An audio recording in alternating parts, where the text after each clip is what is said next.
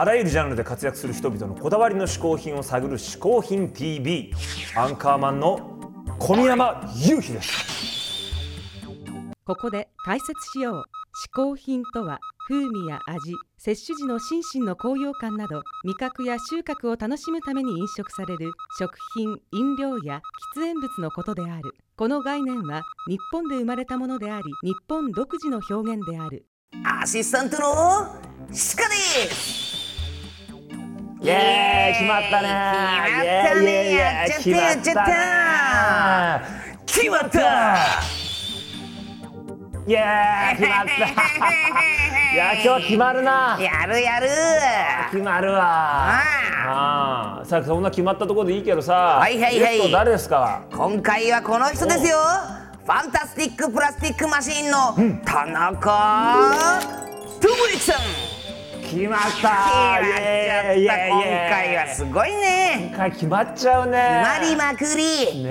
えさあ、うん。FPM の田中さんね嗜好品何を紹介してくれるんでしょうか？えー、嗜好品 TV をご覧の皆さん、えーどうも、えー Fantastic Plastic Machine の田中知之です。えっ、と僕が、えー紹介する、えー嗜好品一つ目です。えっ、とここにあります、えーナイキのスニーカーなんですけどナイトトラックというですねこれはあのススニーカーマニアの人にあの言わせればこう幻の一足と言われるあの靴です。あの有名なところで言うとあのマイケル・ジャクソンがあのバットのプロモーションビデオの中で履いてるこれダンスシューズなんですね。あの別名あのスタジオ54っていう名前がついててあのニューヨークのすごい有名なあのクラブっていうかディスコですね。あの見てるようにこうダンスしやすいようにそこツルツルなんですよ。だからまあムーンウォークもしやすいみたいなね。でこう赤赤いこのゴムにこうラメが入っててでまああのずっとこれ70年代末ぐらいに発売されて多分80年の頭ぐらいまでしか作ってなかったと思うんですけどずっと欲しかったんですけどあの結構その幻の一足なんであの古着屋さんとかのこうショーウィンドウに非売品として並んでるパターンが多くてまあずっと僕もそれを指加えながら見てたんですけど、まあ、昨今はですねあの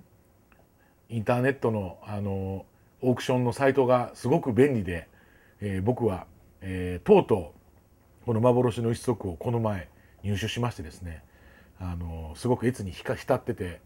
えーまあ、到着してよかったなと思いながらまたサイトを見てるとまた一足出てるんですよね。でも幻の一足一足手に入れたらあのそれでいいはずなのに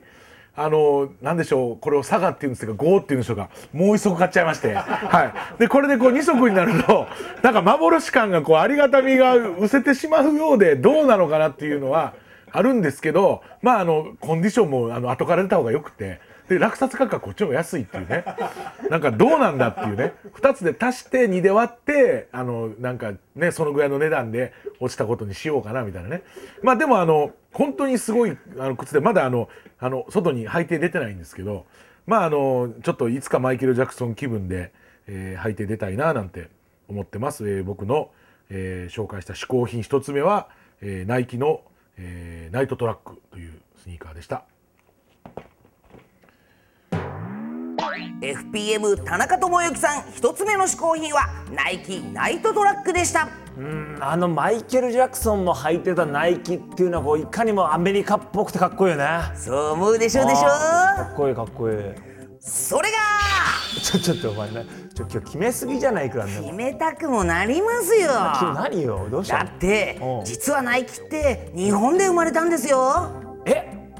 超アメリカっぽいけど日本生まれなのそうなんです。うナイキはもともと日本の鬼塚タイガー今のアシックスの運動靴を輸入販売するブルーリボンスポーツっていう会社だったんですよ。えー、日本の靴を輸入販売してたんだ。そうなんです。うん。その後鬼塚タイガーの職人を引き抜いて日本でスニーカーを生産してナイキというブランド名で販売し始めたんですよ。えー、じゃあ完璧に元はといえば日本産じゃない。そうなのよ。アメリカを代表する巨大ブランドナイキが実は日本生まれだったという豆知識でしたいややっぱさすが日本すごいね、日本やっぱすごいわ、万歳万歳万歳万歳万歳えー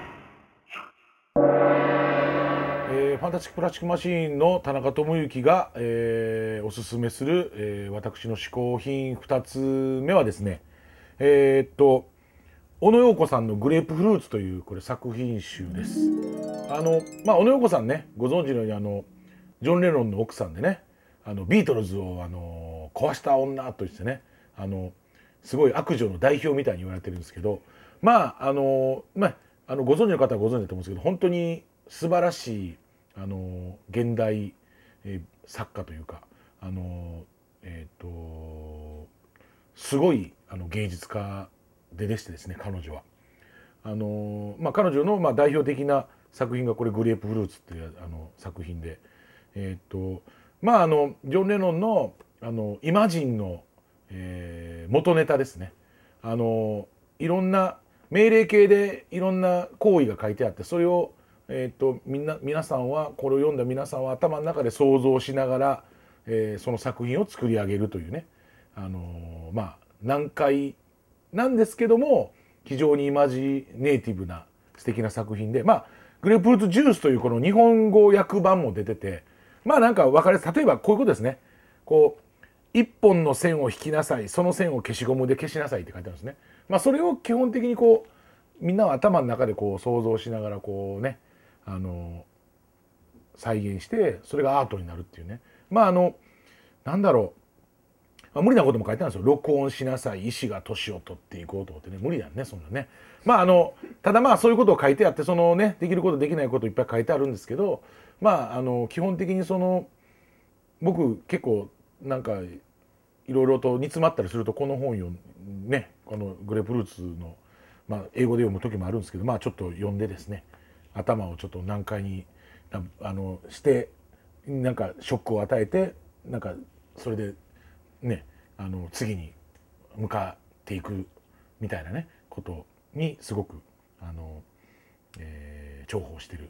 えーそれが、えー小野洋子さんの、えーグレープフルーツ翻訳はグレープフルーツジュース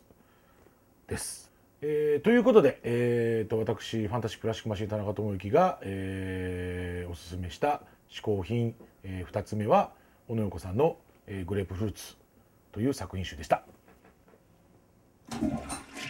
FPM 田中智之さん2つ目の嗜好品は小野洋子さんのグレープフルーツでしたはい、えーこちらにねあるのがこれが文庫版の、まあ、日本版のこのグレープフルーツジュースですけども本当いろいろとね素敵な言葉が書いてあっていろんなこうインスピレーションを受けるので皆さんもぜひ見てみたらいかがでしょうか。はい、ちなみにアンカーマンはもちろん田中さんとはお知り合いなんですよね？あ田中さんはねすごい仲良くしてもらってねよくメールをねやり取りしたりね、結構交流がありますからねこれからも田中さん仲良くしていただきたいと思いますそれではそんなアンカーマン小宮山雄飛率いるホフディランのライブインフォです。はい、えー私事ですが我々ホフディランがデビュー13周年を迎えて7月3日に渋谷は CC レモンホールでライブを行います。